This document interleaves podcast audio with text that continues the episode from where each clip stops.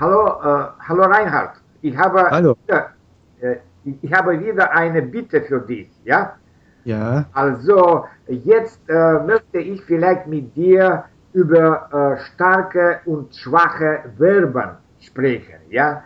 Äh, vielleicht viele, äh, viele Deutschlernenden auch, wie Englischlernenden vielleicht, haben Schwierigkeiten damit, ja? Was, was kannst du davon sagen? Hm. Ja, die Verben sind äh, meistens äh, problematischer. In vielen Sprachen ist das so. Im, im Deutschen hat es natürlich eine Ähnlichkeit äh, mit den Verbformen im Englischen.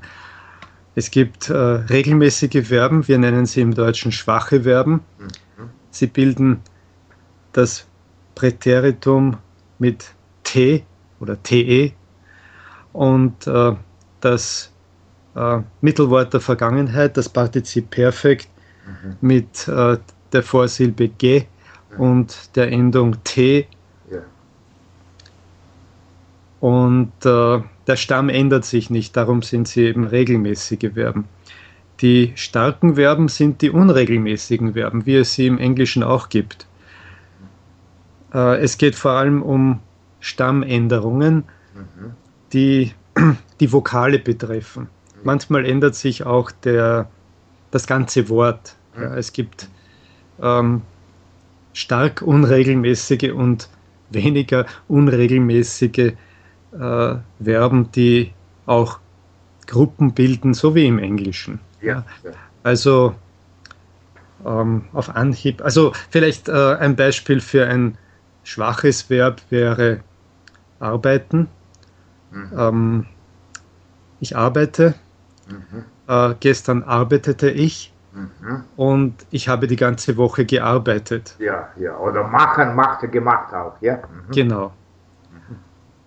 Bei starken Verben gibt es viele verschiedene Typen, aber äh, welche sind häufig? Ja, zum Beispiel gehen. Mhm. mhm. Äh, gestern ging ich spazieren. Mhm. Ja, äh, oder äh, meine Frau ist gerade in den Garten gegangen.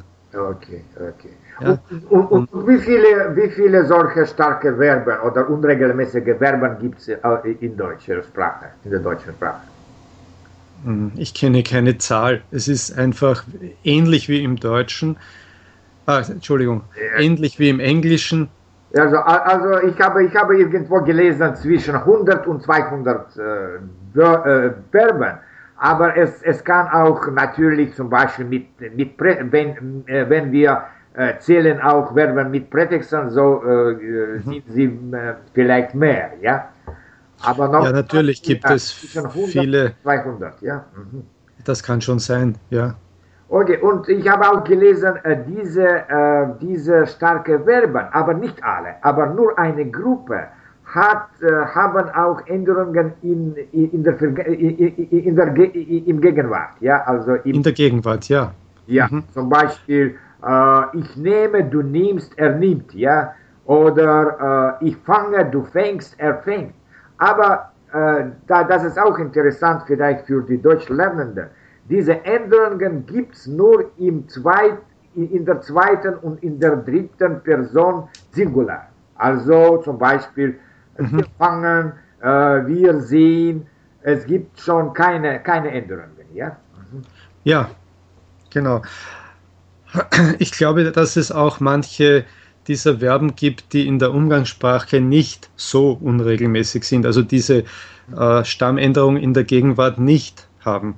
Aha, ja. Also äh, wir sagen zumindest äh, in Österreich oder in, im süddeutschen Raum nicht, äh, äh ich frage, du frägst, sondern ich frage, du fragst. Ja, also äh, bei allen ähm, Verben, wo es diese Stammänderung vielleicht in der Schriftsprache gibt, äh, macht man sie nicht in ja, der natürlich. Umgangssprache. Aber natürlich, ich nehme, du nimmst. Ja, das ist auch in der Umgangssprache so ja, richtig, richtig so.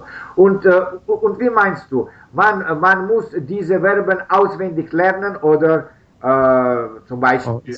Ich glaube, äh, es funktioniert so wie äh, ähm, natürlich, äh, es ist notwendig, häufige Verben einfach auswendig zu lernen und ähm, ich kann, kann schwer sagen, äh, weil ich ähm, Englisch vor, vor so langer Zeit gelernt habe und natürlich musste ich etwas auswendig lernen und vielleicht ist es gut, solche ähm, äh, Muster auswendig zu lernen. Aber, aber man, man sieht sie oft und man hört sie oft.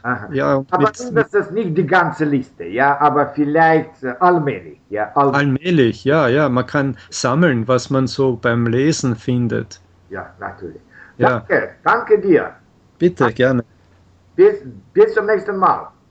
Bis zum nächsten Mal.